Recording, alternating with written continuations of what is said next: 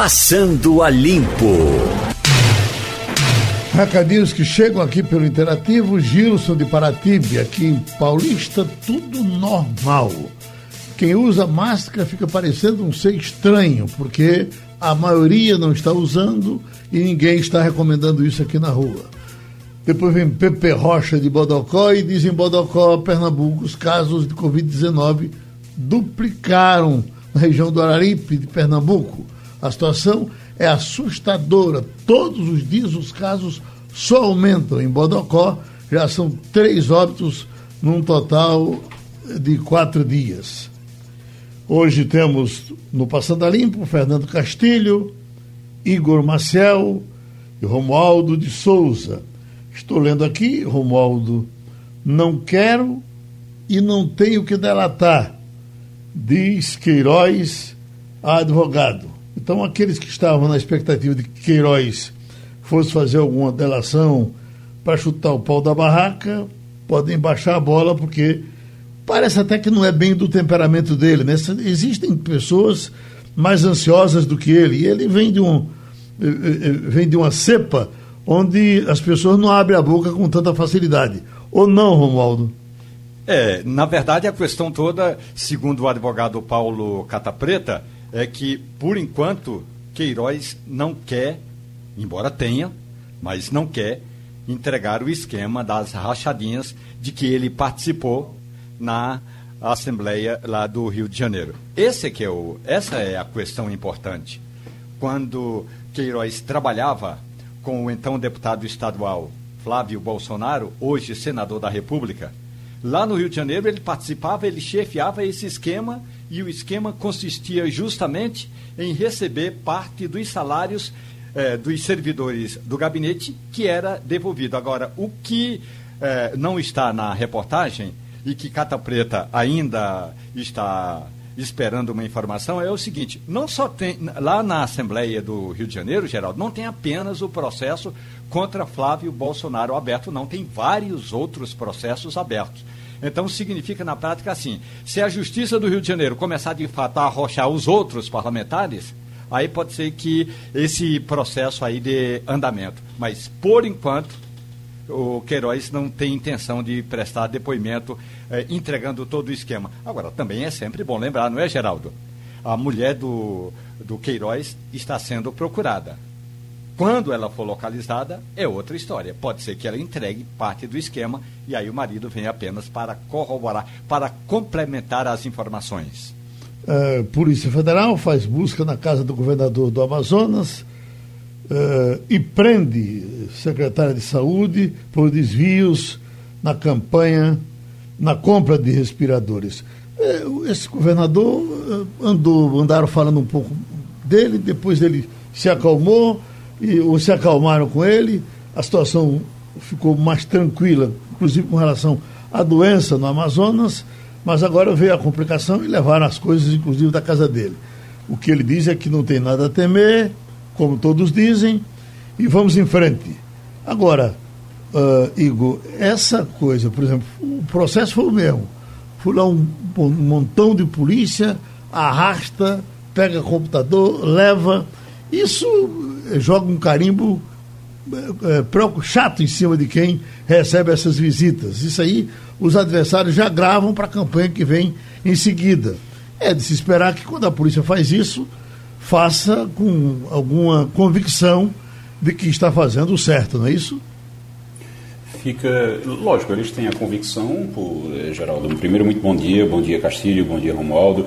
É, eles têm a convicção porque eles estão ali com, com as informações, eles têm o mandado do juiz, eles têm autorização do juiz para fazer aquilo. Agora, é muito importante também que a gente observe que é, falta muita transparência, falta muita transparência dos poderes públicos, dos governos nesses casos, principalmente nesse momento da, da pandemia. Os governos pecaram muito pela transparência, fizeram muita bobagem, meteram os pés pelas mãos.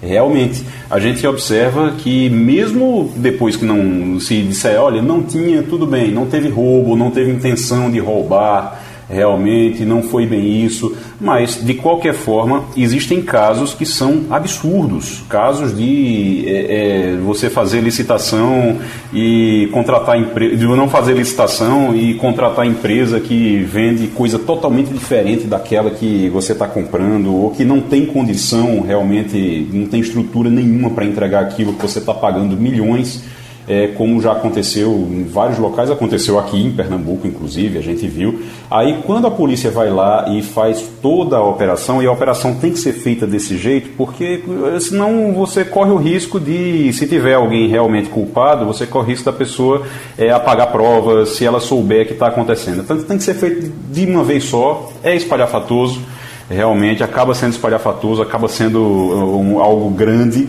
mas que chama atenção mas é necessário porque senão você pode correr o risco de perder provas nesse, nesse meio tempo. No caso lá do Amazonas, eu soube que inclusive a Polícia Federal pediu a prisão do governador. A justiça que não concedeu. A justiça, o juiz disse: "Não, tudo bem, eu vá lá, pode fazer busca e apreensão, pode fazer tudo. Agora o governador não prenda por enquanto não".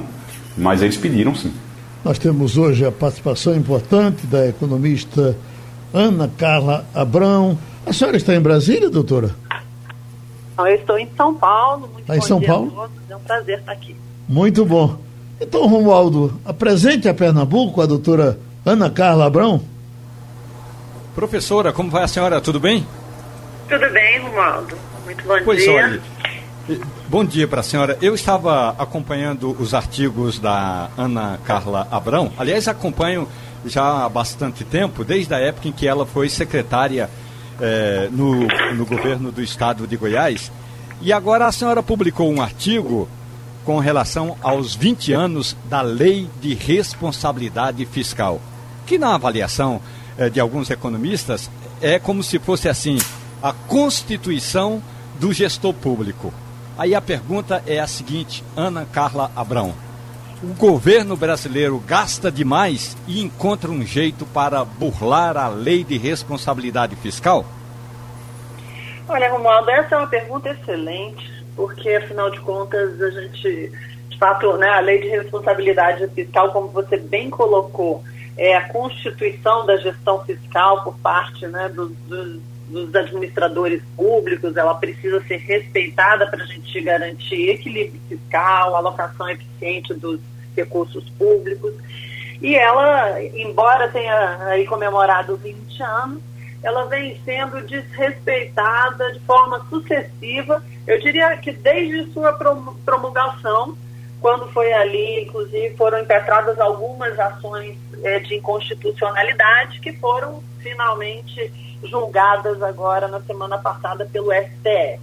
Agora, o que a gente vê é que pelo fato de vir sendo desrespeitada de forma sucessiva, nós estamos aí acumulando desequilíbrios fiscais, uma alocação ruim de recursos públicos e que tem como consequência o cidadão que sofre com serviços públicos de baixa qualidade, com uma máquina muito burocrática e muito cara, e toda essa situação fiscal que a gente vê estados, municípios e a própria União sofrendo. Eu uh, uh, estou há pouco ouvimos aqui uma declaração do ministro Paulo Guedes, doutora Ana, ele uh, otimista, dizendo que isso vai passar e quando passar ele tem uma forma de destravar a economia do Brasil. Esse é o sonho de todos nós. Que será que tem na cabeça dele para destravar esse negócio?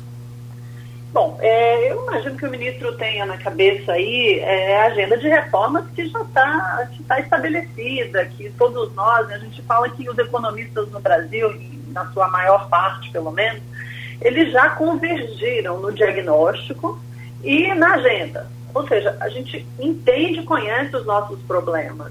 Eles têm raízes fiscais, eles têm raízes na baixa produtividade, eles têm raízes num Estado que é ineficiente.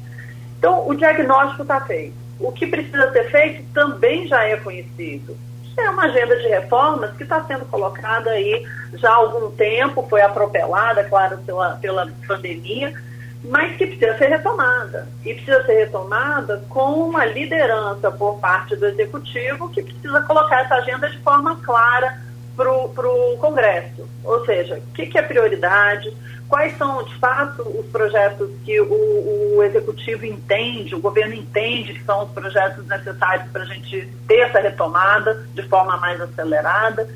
Mas é, eu, eu, acho que o ministro está otimista, porque afinal de contas a gente já precisava ter isso muito claro. A gente já está atrasado nesse sentido.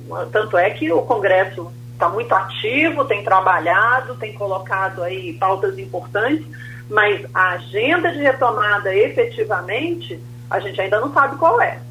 E essa incerteza gera uma dificuldade maior de recuperação, gera uma lentidão maior por parte dos agentes econômicos que querem investir. Então a gente tem um processo e enquanto isso vamos lembrar que o desemprego está aumentando, que empresas estão entrando em dificuldade por causa da interrupção econômica. Então, nós temos aí uma série de desafios que precisa ficar muito mais claro é, qual é essa agenda de retomada para que a gente comece a sair desse processo, né, comece a respirar um pouco melhor. Para conversar com a senhora também temos Fernando Castilho, jornalista de economia, Igor Marcel, jornalista de política, além de Romualdo de Souza, que já começou a conversa. Vamos para Fernando Castilho. Bom dia, doutora Ana Carla. Eu tenho uma pergunta é, e uma curiosidade para saber o seguinte. Havia um cenário em janeiro, havia uma certa euforia em função da aprovação da reforma da Previdência e havia um encaminhamento de, de, de reformas. É, Hoje, 1 de julho, esse cenário é completamente defasado e, na verdade, o caminho é em função de aumento de gastos públicos é, e em função de pressão para que você tenha um novo orçamento que permita gastar mais. A senhora estava falando agora que não tem uma agenda é, do ministro, do governo, para retomar esses controles. É, tem algum caminho para percorrer né, no segundo semestre daqui para frente para conviver com os gastos que foram necessários durante a Covid-19 e o conceito de retomada de controle da, dos gastos públicos e que está preconizado na Lei de Responsabilidade Fiscal? Bom, Fernando, em primeiro lugar, muito bom dia. É, eu acho que a gente tem espaço aqui uma questão, a gente precisa dividir os momentos, né? De fato, assim, quando a gente pensa em janeiro, parece que tem uma eternidade, né? Mas a gente tinha ali um caminho mais ou menos delineado de recuperação fiscal, de busca de retomada do crescimento, uma economia ainda muito frágil. Vamos lembrar que o Brasil vem do processo aí de frustração do crescimento sucessivo. Começo de 2018, todo mundo achava que o país ia crescer, não cresceu. Começo de 2019, a mesma coisa. Começo de 2020, a gente também estava com essa mesma expectativa, ainda com muita incerteza. Aí veio esse tsunami, nos atropelou e, de fato, é, tudo mudou muito rapidamente. Mas o primeiro momento, eu não tenho dúvidas que tem que aumentar gasto, que a gente tinha que fazer é, toda essa, essa expansão e esse, essa, essa ajuda e esse ataque à crise ele passava necessariamente passa por aumento de gastos, então nem os mais fiscalistas, onde eu inclusive me classifico, é, condenam o aumento de gastos que o Brasil fez, que o governo fez, e, e, com as medidas que foram aprovadas pelo Congresso nesse início, né, e durante essa crise. O que, que acontece agora, e é o ponto que você coloca muito bem, a gente precisa começar a mostrar que esse foi um aumento emergencial, temporário, focado na resposta à crise sanitária e que não, se, não pode se tornar algo permanente. Porque quando a gente fala de uma relação dívida-PIB de 100%, que é onde a gente deve se aproximar ao final desse ano, começa a haver dúvidas sobre a nossa capacidade de rolar essa dívida, de pagar essa dívida, e isso gera, claro, é, incerteza, começa a pressionar do ponto de vista de juros. A gente pode desconstruir muita coisa que foi construída ao longo de muito tempo. Então, é importante, por isso que eu digo, a agenda de retomada ela precisa ficar clara, até porque ela passa necessariamente pela sinalização e por medidas que vão demonstrar que a gente vai colocar o país de volta nos trilhos do equilíbrio, da responsabilidade fiscal, retomando aí esses conceitos que tiveram que corretamente serem interrompidos temporariamente, emergencialmente. Mas a gente precisa deixar muito claro que o país vai voltar para aquela rota de aumento de produtividade, de consolidação fiscal, é, todas as PECs fiscais lá que visam justamente a fortalecer as nossas instituições fiscais, tudo isso tem que ser retomado. Fora a agenda de reformas, reforma administrativa, reforma tributária. A gente é um país que deixou de reformar durante 20 anos e agora precisa correr atrás dessa agenda. Então, é por isso que a única forma que a gente tem de sinalizar que, de fato, o país retoma a sua rota de, de equilíbrio, de responsabilidade e de busca de, de aumento de produtividade e crescimento é colocando essa agenda de forma clara. Porque senão a gente fica à, à mercê, inclusive, muitas vezes, de, de, de projetos populistas que passam em momentos como esse, que representam é, gastos obrigatórios crescentes e, esse, e, a consolidação dessa tendência de, né, de, de gastação, de aumento de, de, gastos de forma indiscriminada. Doutora Ana, é, eu sou da geração que conviveu com a inflação louca que tivemos aqui por muitos anos. E também da geração que reconhece e agradece um governo que chegou e domou essa inflação. Recentemente, a gente entrevistando aqui o ex-presidente Fernando Henrique e, e, tratando com ele sobre essa história de que o país agora tem que gastar, está é, sendo obrigado a gastar mais do que o que tem, e sempre nos disseram que quem gasta mais do que o que tem pode estar estimulando o país a, a, a, a se inflacionar novamente. E essa seria a minha pergunta. Ele disse que é preciso ter cuidado. A senhora o que é que diz? A gente pode, há a possibilidade de, desse desespero que temos, de ter que gastar muito mais, liberar até o Banco Central para fazer dinheiro eh, sem lastro, a gente pode voltar a ter uma inflação galopante como já teve?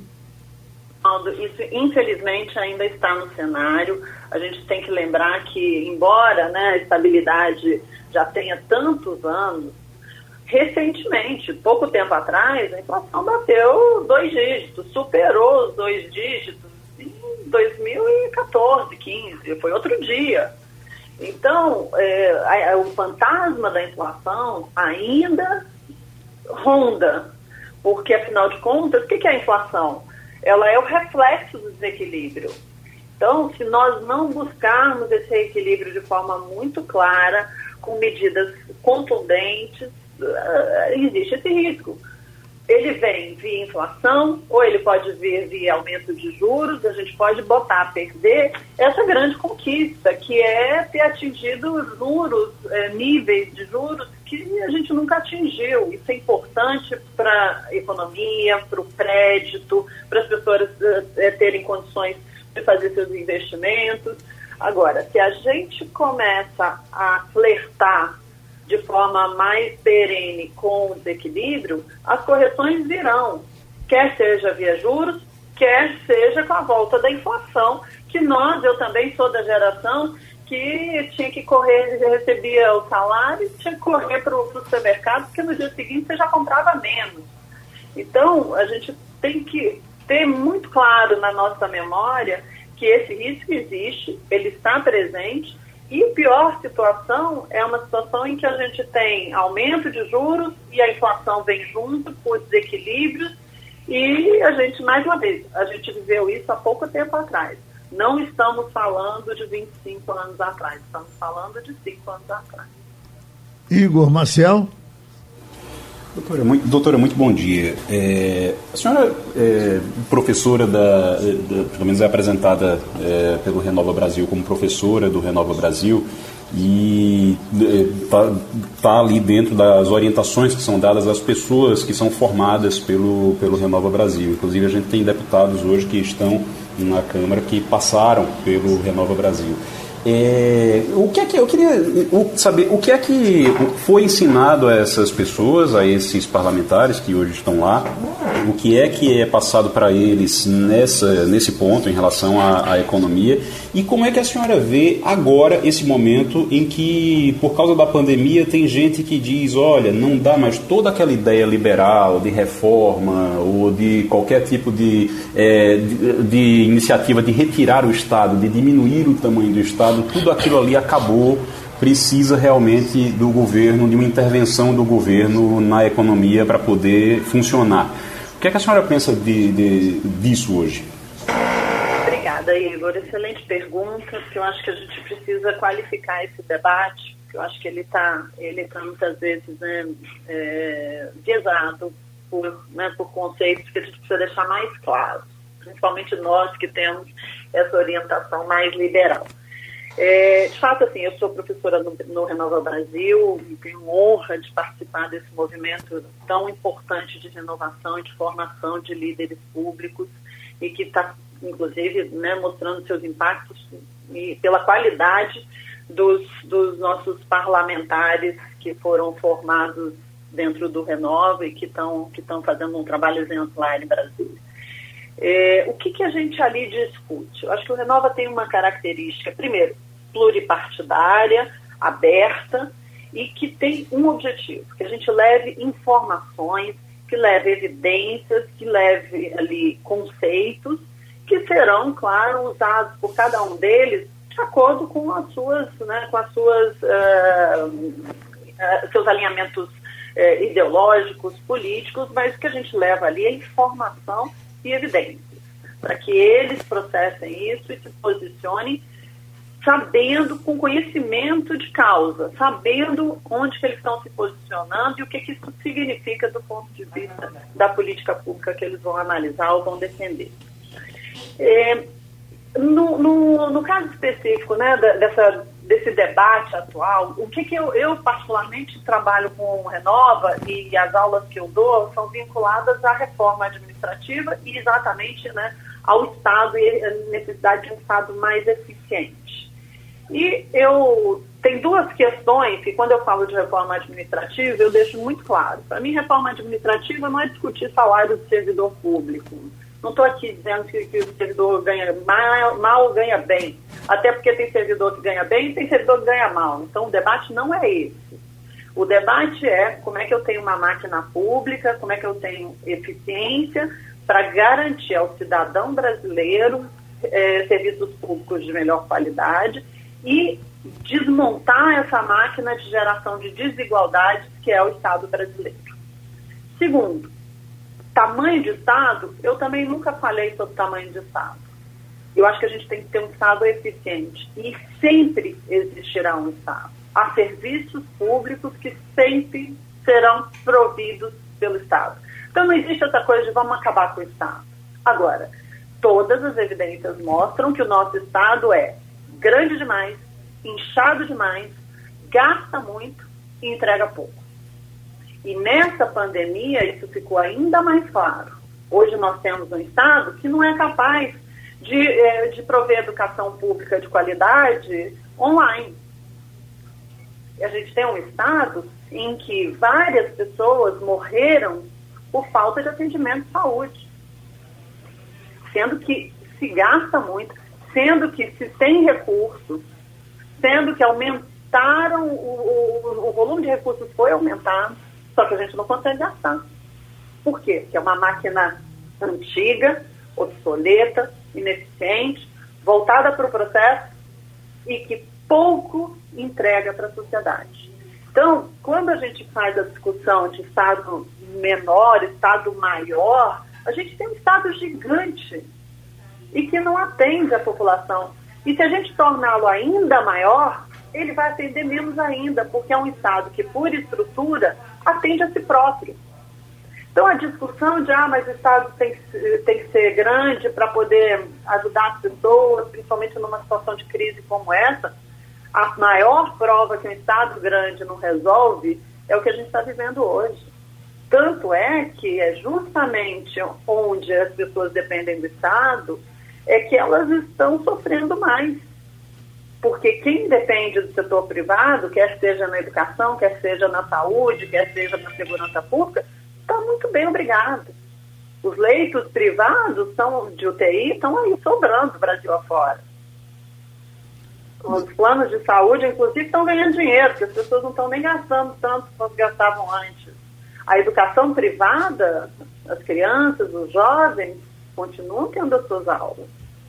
Então, eu acho uma grande falácia hoje a gente dizer que a, a, o conceito liberal de um Estado menor é, faliu com a epidemia. Ao contrário, o conceito de um Estado maior é que faliu, porque é isso que a gente tem hoje, e a falência desse Estado está mais óbvia e mais é, cruel do que nunca.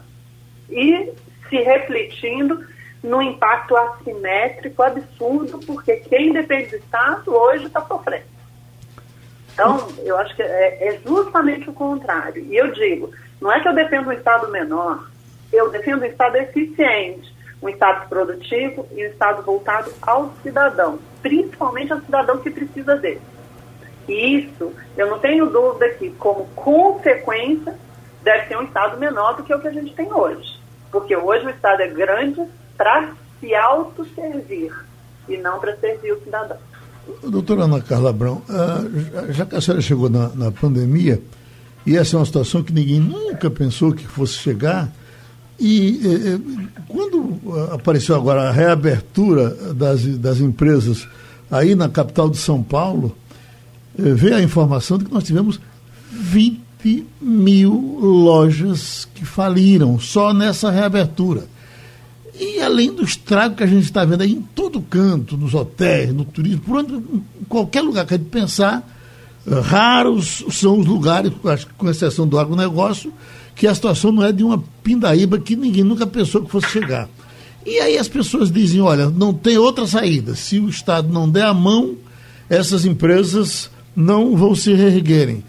E eu lhe pergunto, o Estado vai ter mão para dar tanta gente? Romualdo, eu acho que a gente até vai voltar na questão né, da agenda de retomada.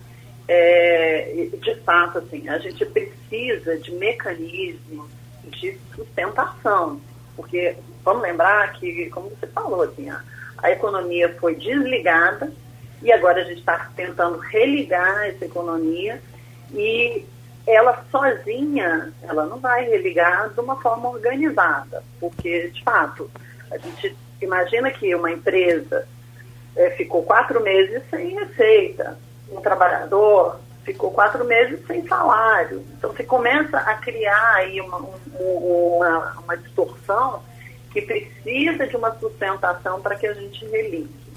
O governo tem algumas medidas nessa direção que já foram tomadas, a, a, o auxílio lá às, às pequenas e médias empresas para pagarem suas folhas de pessoal, é, hoje o 10 lançou um fundo garantidor de crédito para facilitar o acesso a crédito por empresas médias. Você tem o próprio Banco Central comprando títulos privados de empresas grandes. Você tem o auxílio emergencial, que tenta também né, dar um apoio nesse momento. Você tem uma série né, de fatores aí, de programas que o governo fez, que é, é mão, é mão para a gente conseguir ultrapassar esse processo. Eu, particularmente, acho que a gente vai precisar de mais do que o que já foi feito. A gente fez um momento de. É, atingiu aí, né? Atendeu uma necessidade de liquidez, mas agora a gente tem que apoiar é, a economia e, e, principalmente o setor é, né, de pequenas e médias empresas, que sofreu muito para que a gente avance nessa direção.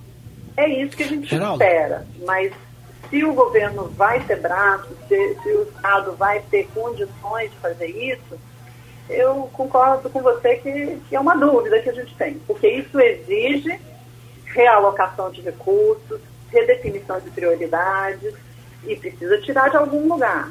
Tirar de algum lugar significa, mais uma vez, a gente retomar uma agenda de reforma para alocar recursos de forma mais eficiente se isso será feito ou não depende justamente da agenda que o governo colocar para o Congresso e quanto que o Congresso vai assumir essa responsabilidade aí para que a gente retome e, e reformule. A gente está falando de um orçamento diferente, a gente está falando de alocação de recursos de forma diferente. É, o país, de fato, foi desligado. Agora a gente precisa religar e a gente precisa da mão do Estado, sim, para ajudar ao, nesse, nesse processo. Fernando Castilho. É, eu queria só um comentário da professora sobre o papel dos bancos privados. É, é, a minha leitura é que está extremamente constrangedor esse papel, porque na medida em que eles é, seguiram o manual e exigiram todas as garantias, o dinheiro não chegou na ponta por mais que o governo tenha colocado recursos à disposição do sistema, eles não foram utilizados. Qual é a sua avaliação do papel dos bancos privados nessa questão da Covid-19 no socorro às empresas? Fernando, é, o que, que, a gente teve? Né? A gente teve uma, aí um conjunto de programas é, que, que o governo colocou garantias para poder prover liquidez para o sistema como um todo e usou como canal naturalmente, os bancos, né, porque eles têm essa capilaridade. O problema é o seguinte: o governo, a formulação dos programas tem problemas. Então, por exemplo, para você é, repassar essas linhas aí de folha de pagamento, a empresa tem que ter as suas folhas de pagamento processadas por um banco. Isso não é o banco que determina, isso é porque, da forma como foi desenhada a linha de crédito, o banco só consegue fazer dessa forma. Então, você tira daí, imagina quantas empresas que pagam os seus, os seus é, funcionários ali com o próprio faturamento, com o cheque que ele recebe, não passa por banco porque é caro ou porque ele tem que ter um processamento mais custoso. Então, assim, o problema está na formulação da política pública, não está na atuação dos bancos. Outro ponto, é, os bancos, de fato, quando não têm as garantias, eles se tornam mais restritivos, e isso acontece no mundo todo, porque afinal de contas a gente tem que lembrar, o banco empresta o dinheiro que ele capta da população. Então ele vai ser restritivo mesmo, porque se ele emprestar e perder, ele que tem que depois dar um jeito de pagar o depositante, senão o que, que a gente tem? O banco quebra. E aí a gente tem um problema sistêmico e agrava ainda mais a crise econômica atual, porque a gente sabe que numa crise econômica, se você ainda tem uma crise no sistema financeiro, uma crise bancária, esse processo fica ainda mais complicado. Então, é natural que os bancos se tornem mais restritivos em momentos em que tem aumento de, de desemprego, queda da economia, porque a situação fica muito mais complicada de selecionar quem é que vai sobreviver, quem não vai, para quem que ele pode dar aquele empréstimo, quem vai pagar, quem não vai pagar. Então é por isso que, mais uma vez, a mão do Estado é que faz a diferença nesse momento. No mundo todo, há linhas de financiamento 100% garantidas pelo Tesouro. Porque aí o banco, de fato, é só um repassador. É como o auxílio emergencial de 600 reais. O banco é só um repassador, no caso a Caixa Econômica. Então, a gente precisa é, definir de forma clara qual o tamanho do subsídio que a gente vai dar, como que a gente vai dar e desenhar essas políticas públicas para que elas de fato existam. Eu vou dar um exemplo aqui, que a gente tende a, a pensar nos bancos, mas o, o governo é, lançou um outro programa lá de, de, de auxílio. As empresas grandes vão poder repassar recursos do BNDES para seus fornecedores, empresas menores, desde que elas garantam o pagamento desses recursos. Ou seja, se o fornecedor pequeno lá não pagar a empresa, a empresa vai pagar o BNDES. E a empresa, inclusive, não pode cobrar nada por isso. Ela é só um canal de repasse. Não vai funcionar. Qual empresa que vai assumir o risco de crédito de repassar recursos para o seu fornecedor e depois, se ela não pagar e quebrar, ela própria tem que pagar esse recurso para o BNDES. É uma política pública, foi formulada com a melhor das boas intenções, mas ela tem problemas de desenho e não vai chegar na ponta. Então, o que a gente precisa é diferenciar o que é o desenho de política pública que não levou em consideração o que de fato a gente precisa para implantá-lo de forma adequada, do que é uma, um movimento de retração dos bancos em função do aumento de riscos. Então, essas duas coisas acontecem e a gente precisa atacar as duas coisas para garantir que, que o, o, o, resultado que a gente está buscando de fato aconteça. A questão dos 600 reais também é outra. É inacreditável que a gente tenha conseguido entregar esses 600 reais para tanta gente que não precisa e ter deixado tanta gente que precisa de fora. Aí não é um, um problema de desenho, é um problema de execução. Porque o Estado não é capaz de ter uma base de dados, de ter informação, de ter capacidade de processamento dessas informações, de ter controle de fraudes por quê? Porque a máquina está obsoleta, a máquina está antiga, ela está na Idade Média, ela não tem os controles adequados, ela não usa de tecnologia disponível. E assim vai. Então a gente quer lhe dar um abraço, doutora Ana Carla Abrão, um abraço pernambucano e esperar contar com a senhora outras vezes aqui no Passando a Limpo e na programação inteira da nossa Rádio Jornal, tá certo? Muito obrigada, Romualdo. Adoro a terra de vocês. Foi um prazer aqui estar com vocês, com os ouvintes da Rádio Jornal e sempre que, que precisar, estou à disposição. Felicidade para a senhora, muito obrigado. Retornamos passando a limpo. Eu estou vendo aqui, Romualdo de Souza Zema admite atraso salarial do funcionalismo, mas garante pagamento até o fim de julho. Esse governador de Minas, Romualdo, estado rico, que mesmo estando em crise, mas é um estado poderoso, ele não conseguiu nem botar o salário dos servidores em dia até agora. Uh, Zema não, não vai, vai terminar não dizendo para que veio? Pois é, Geraldo. Ele foi eleito governador de Minas como um grande gestor de empresas da iniciativa privada. Acontece que toda vez que Minas Gerais tem problema no caixa, ele culpa a chamada herança maldita do governo do PT.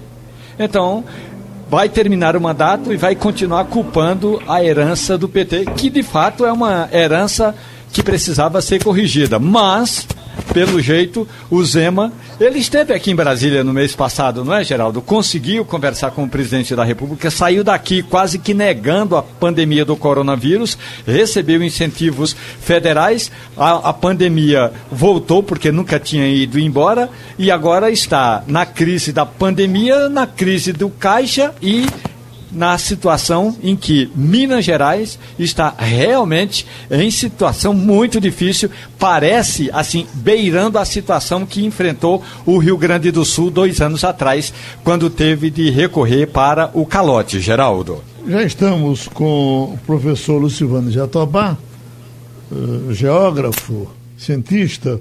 E esse, esse acontecimento de ontem em Santa Catarina, doutor Lucivânio, a gente quando assiste alguns filmes que vê a gritaria das pessoas, a agonia das pessoas com aquela ventania, a gente se apavora. Aquilo só acontece por lá ou pode chegar por aqui também? Olha, bom dia, Geraldo, bom dia, bom dia aos seus ouvintes.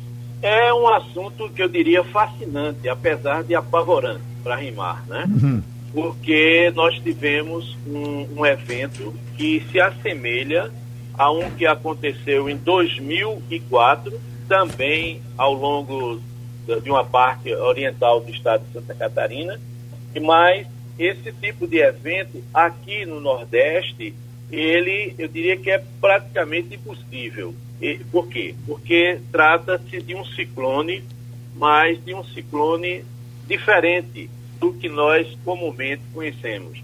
E o que é que nós conhecemos? Nós conhecemos os ciclones tropicais aqueles que se formam sobre oceanos quentes e que avançam é, sobre o continente.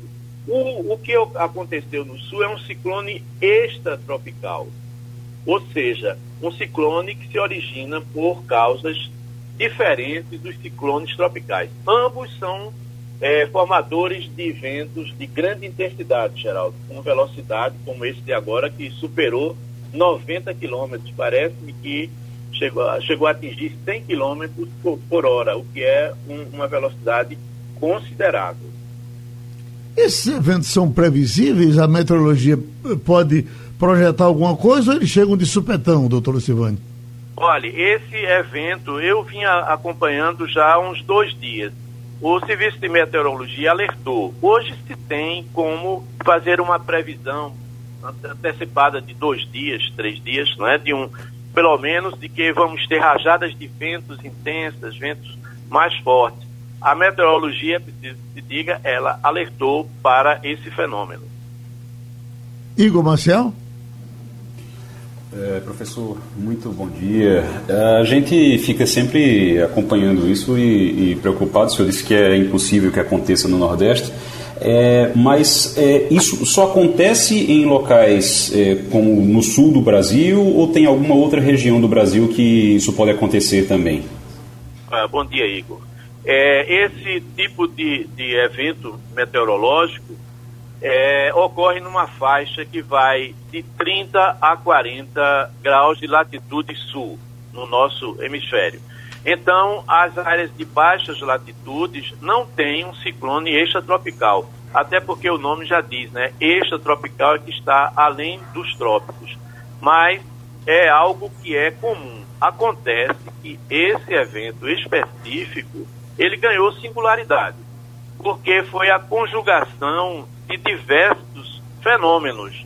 Teve várias causas. Eu, assim, porque a coisa aconteceu de madrugada, eu agora que fui olhar algumas imagens de satélite e tirei a, a, as seguintes conclusões. Né? Primeiro, o que parece ter acontecido, Igor, é um, foi uma diferença de temperatura significativa, o que a gente chama de gradiente térmico, entre um oceano aquecido que ficou aí nas imediações do Rio de Janeiro, de São Paulo e até a parte de, de, de, do Paraná, um oceano quente, temperaturas, portanto, mais elevadas, e um ar muito frio ao sul, que, aliás, foi até comentado isso duas vezes em uma semana no programa de Geraldo Freire, agora recentemente, quando se falava sobre a migração dos gafanhotos.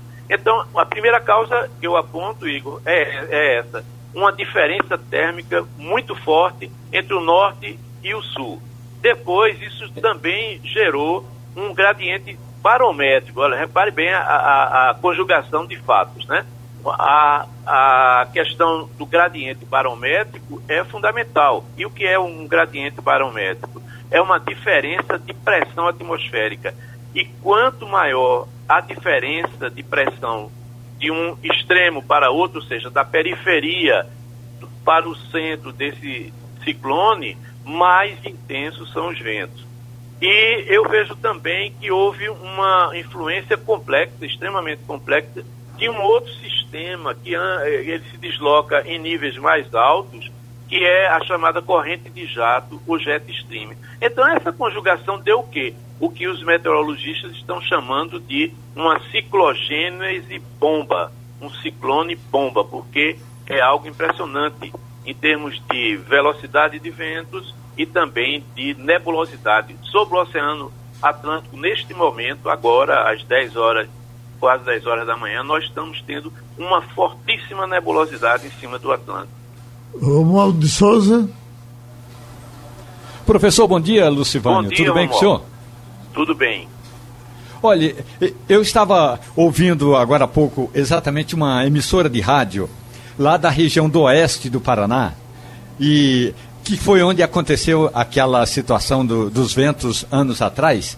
E um, um meteorologista estava falando o seguinte, que esse ciclone que passou ontem no, no, no litoral de Santa Catarina pode ter, pode ter afastado os gafanhotos, porque as antenas dos gafanhotos podem ter captado esse vento forte e eles desviaram a rota. Procede essa informação? Procede sim, procede. Não só a intensidade desses ventos, mas a temperatura que está despencando no sul, em cima do Uruguai, uma parte também do, da Argentina e do Rio Grande do Sul. Isso daí foi uma coisa muito boa para nós brasileiros, porque essa, essa nuvem de gafanhotos, eu não sou especialista nisso, mas o que nos parece é isso, que essa nuvem de gafanhotos agora sofreu uma mudança por conta dessa situação nova meteorológica sobre o sul do Brasil. Felizmente, né? Uma boa notícia. Castilho? Bom dia, professor. Eu teria uma curiosidade de saber sobre a questão é, das chuvas no Nordeste. Nós estamos tendo uma quadra, pelo menos o ano passado e esse ano, muito boa de chuvas. É, a minha, inclusive, a gente estava falando hoje que alguns açudes de Pernambuco já começam a voltar a fornecer água Então, é, para as cidades, a minha curiosidade é o seguinte: esse é um fenômeno que deve durar nos próximos anos? É uma tendência? Mudou?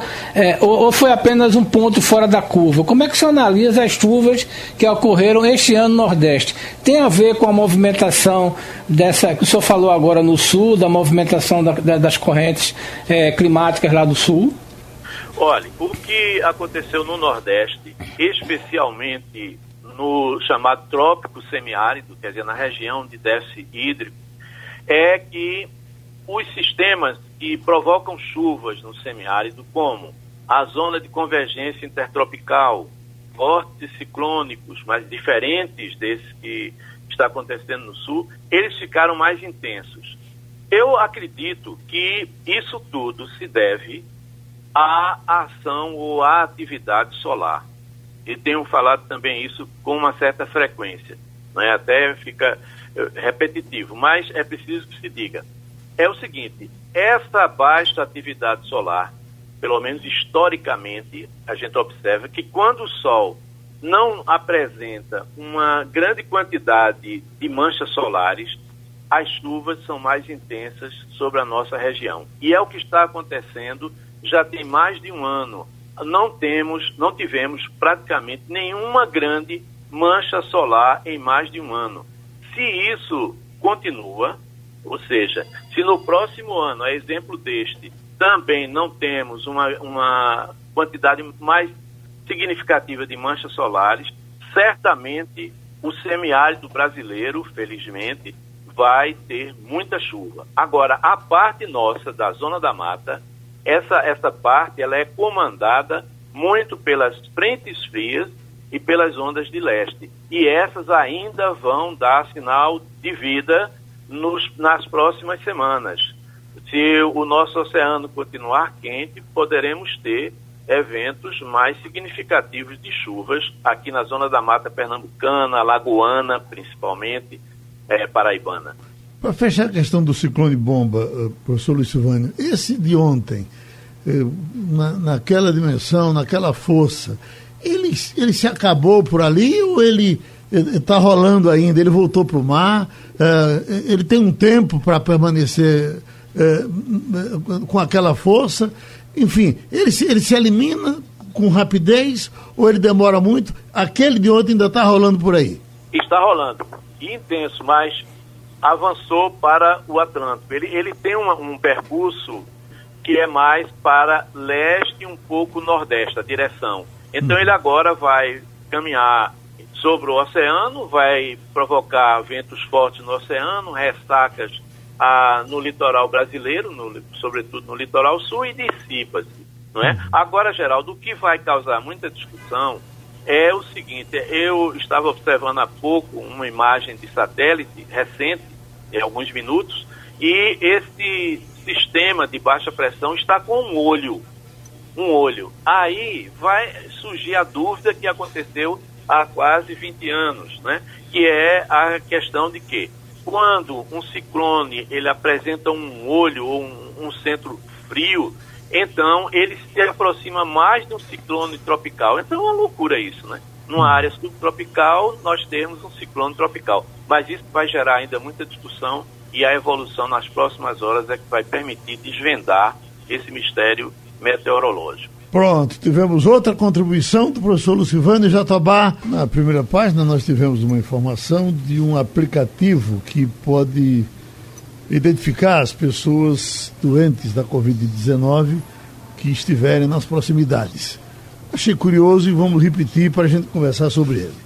Conseguir detectar se está perto ou longe de alguém contaminado por Covid-19, sem dúvida é uma excelente forma de se proteger da contaminação pela doença. Esta é a promessa do aplicativo Ramagen, criado em Israel pelo matemático e engenheiro de sistemas brasileiro André Luiz Anranduk. O aplicativo se destina basicamente às empresas e já foram feitos quase 3 milhões de downloads da novidade, que utiliza ferramentas de geolocalização e dados dos serviços locais de saúde. André explica como o aplicativo funciona. Dessa tecnologia reutilizada é, que eu comento, é uma tecnologia que usa Bluetooth, tá? IoT, Beacom e somente com Bluetooth. A gente resolveu, numa primeira versão, deixar funcionando somente com o legado e as conectividades do Bluetooth Low Energy, integrando a um aplicativo móvel leve é, que gerasse informações, gerasse dados, né? É, esses dados pudessem ser cruzados para os gestores públicos, né? André afirma que ele não viola o direito à privacidade. E a nossa proposta com esse aplicativo é o que? Ser um orientador desse registro de informação dos infectados e não infectados, os não infectados de forma consentida, de forma alguma invasiva. A gente segue rigorosamente a LGPD, que é a Lei de Proteção de Dados Mundial. O matemático explica como o aplicativo se beneficia da ferramenta da geolocalização para entregar o que promete. É cruzado a posição que você está marcado com a posição dos infectados. A gente faz um processamento de validação geográfica para dizer para você se você está perto ou longe de pessoas, se você está exposto, a palavra é essa, é, se você está exposto. Se você estiver exposto, você é, é, pode ser mencionado uma média de distância. Se você está a um quilômetro do centro de infectados, a dois quilômetros, a três quilômetros, a dez, ou a dez minutos, ou se tem uma pessoa próxima a você, a gente consegue fazer isso com o aplicativo. Em Israel, o aplicativo foi adotado pelo Ministério da Saúde, com o uso de ferramentas em código aberto. Já há versões dele em hebraico, árabe, russo e francês. Seu desenvolvedor espera conseguir disponibilizar em breve uma versão em português. Gostou do aplicativo, Igor Marcel? Olha, o aplicativo é interessante, Geraldo. Agora me deixou com um monte de dúvidas sobre o funcionamento ainda, porque você ele trabalha com um sistema que é um sistema de proximidade e que, por mais que diga que você não identifica, mas se eu tiver num local e só tiver mais uma pessoa dentro daquele local e o, o meu aplicativo avisar que tem uma pessoa contaminada, eu vou saber que é aquela pessoa que está ali naquele local. Então, de certa forma, não diretamente, mas indiretamente, ele vai sim identificar. A outra questão é que, para isso, você precisa é, ter o aplicativo e você precisa dizer que está é, doente ou que teve sintomas ou que está com o coronavírus e mesmo assim foi à rua, né? E mesmo assim saiu, não ficou isolado. Mas você precisa colocar ali, porque ele não vai adivinhar. O celular não, não é um teste ambulante automático que vai captar a sua, é, o seu, sua aura, seu suor e vai saber que você está contaminado para poder avisar os outros que estão próximos. Então, realmente é algo que depende não apenas da tecnologia, mas depende da cultura também. E acho que a questão do, do é, da identificação ainda fica meio complicada, porque você vai ter como indiretamente é, identificar as pessoas. Sim, você tem como fazer isso, pelo menos pelo que eu vi até o momento. Eu estava até lendo enquanto a reportagem estava passando, eu estava escutando a reportagem, estava lendo aqui sobre o aplicativo. Já tem 50 mil pessoas lá que já é, entraram em auto-isolamento por conta disso, por conta do, do aplicativo, muita gente já baixou. Então, assim, pelo jeito está funcionando de alguma maneira lá. Eu não sei aqui. Isso, Castilho, é só um pouco do que vai aparecer, né? O que vai ter de coisas é. nesse ramo aí daqui para frente, né? Vai, vai ter e vai usar muita coisa de inteligência artificial. Agora, Igor, nesse caso aí, eu acho que Recife poderia se beneficiar muito bem. Por quê? Porque a Prefeitura do Recife, você lembra, o governo do Estado tem um programinha, é, um aplicativo nessa direção. Só que, é, como o pesquisador diz, ele se, se utiliza de informações já publicadas por organismos de saúde. Então, por exemplo, no, no governo do estado tem um aplicativo que diz aonde aconteceram os casos, né, inclusive georreferenciado. Nesse caso aqui, a combinação dessas informações do governo de Pernambuco com esse, com esse aplicativo poderia dizer que, por exemplo, aí em Santa Amaro, é, em determinado lugar, tantas pessoas foram infectadas e, e ali que foram curadas, está entendendo? Então acho que a combinação desse aplicativo com as informações que os estados, por exemplo, no caso do estado de Pernambuco, já detém aonde está o caso registrado, porque é importante observar.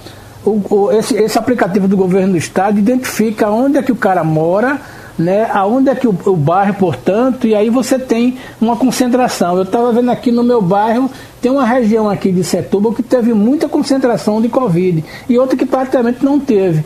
Então acho que esse aplicativo pode ser interessante. Agora, não, é, como o Geraldo diz, nós vamos ter muita coisa, inclusive para uso nas empresas. Romualdo de Souza.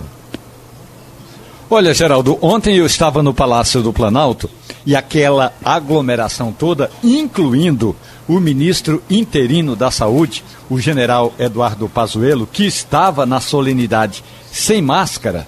Então, Geraldo, eu fiquei imaginando se esse aplicativo já estivesse funcionando e se ele funcionasse é, com uma campainha ou um toquezinho, era muito bip ali no Palácio do Planalto ontem, porque tinha muita gente, muita aglomeração, muita gente que fez teste e testou positivo e disse que já se curou, gente que testou e não fez, ou gente que não fez o teste. Agora, o grande problema no Brasil é que o governo, o presidente Jair Bolsonaro, não deixou nem que o geolocalizador do smartphone fosse utilizado para encaminhar informações quando houvesse aglomeração. Você pode imaginar um aplicativo desse, aí vai ter gente no Congresso Nacional que vai ser contra, vai ter gente no Ministério que vai ser contra. Eu Ô, acho que todo tipo de tecnologia, eu acho que a tecnologia tem de estar, tem de estar a serviço do bem comum e não o contrário. Não tem que ter, ter medo, não. Eu gostaria muito, eu usaria um aplicativo desse sem receio. Ô Romualdo, a gente tem no Brasil um ministro da Saúde que não usa máscara porque deve achar que isso é bobagem. Você imagina se ele colocaria no aplicativo, no próprio celular, que está contaminado ou que está com sintomas de Covid para todo mundo que está ali no, no ambiente desconfiar que ele pode estar com Covid naquele local. Se for uma coisa realmente que as pessoas têm que ir no celular e colocar, olha, eu estou com sintomas, não funciona no Brasil de maneira nenhuma. O Brasil é um lugar que o povo não está usando nem máscara porque acha que é bobagem. Para gente fechar, tem Gonzaga de Piedade que está dizendo: vocês tocaram ontem no assunto do aumento dos militares das Forças Armadas, os militares que foram para a reserva 2001-2019, em especial os terceiros sargentos, pagarão mais impostos a lei está na internet, pode pesquisar. Mas o que nós falamos ontem, e Romualdo, vamos fechar o assunto com ele, penduricalho, tem manchete hoje aqui, ó. Penduricalho a militares custa 26 bilhões de reais em cinco anos. O Ministério Público entrou com uma ação pedindo uh, uh, que o governo recue desse penduricalho e essa coisa está rolando, vai se esperar o resultado. Mas está repercutindo em Brasília? Pois é, Geraldo. Ontem eu conversei com o secretário de Política Econômica e Adolfo Saxida me disse o seguinte: que na economia, no Ministério da Economia, agora tem que esperar eh, essa ação, porque a ação ela foi, ela foi criada pelo Ministério Público de Contas para que o Tribunal de Contas da União atue para suspender esse reajuste que, em alguns casos, chega a 73%. Então o governo agora simplesmente cruzou os braços e vai esperar o relatório, eh, vai esperar essa decisão do Tribunal de Contas da União. A repercussão aqui foi a seguinte, Geraldo. Olha, enquanto o ministro da Economia, Paulo Guedes, faz ontem um discurso quando disse o seguinte: olha, nós vamos lançar nos próximos dias o Renda Brasil. Agora, a gente já informa que o nosso caixa está ali praticamente no zero. Se o caixa está no zero para programas sociais e vai apenas reformular os programas sociais, por que, onde é que encontrou dinheiro para eh, torrar aí em torno desses penduricalhos dos, eh, dos militares. E aí, com relação ao pagamento de imposto, é o mínimo que a gente espera. Se, o, se um servidor público eh, consegue um benefício, esse benefício tem de ser necessariamente tributado, Geraldo. Ô, Romualdo, agora esse penduricalho ele parece que é concentrado em cima dos que ganham bem, né? Falam em salários aproximados de 50 mil. É, é, na verdade, o, o, o, teto salarial não vai ser ultrapassado. Agora, os vencimentos vão, é, em alguns casos, vão chegar acima é, de 35 mil reais, não tenha, não tenha dúvida disso. Mas é assim, para todos os militares engajados. Portanto, não entra aí os soldados e recrutas, não. É o pessoal de, como diz na linguagem popular, Geraldo, de cabo para cima. Uhum. Bom, a gente registra a doação de uma cadeira de rodas aqui da Pax Domini. Está começando o mês e essa é um, esse é um compromisso que a Pax Domini tem de sempre mandar para cá. Muito obrigado. E terminou o Passando a Limpo. Passando a Limpo.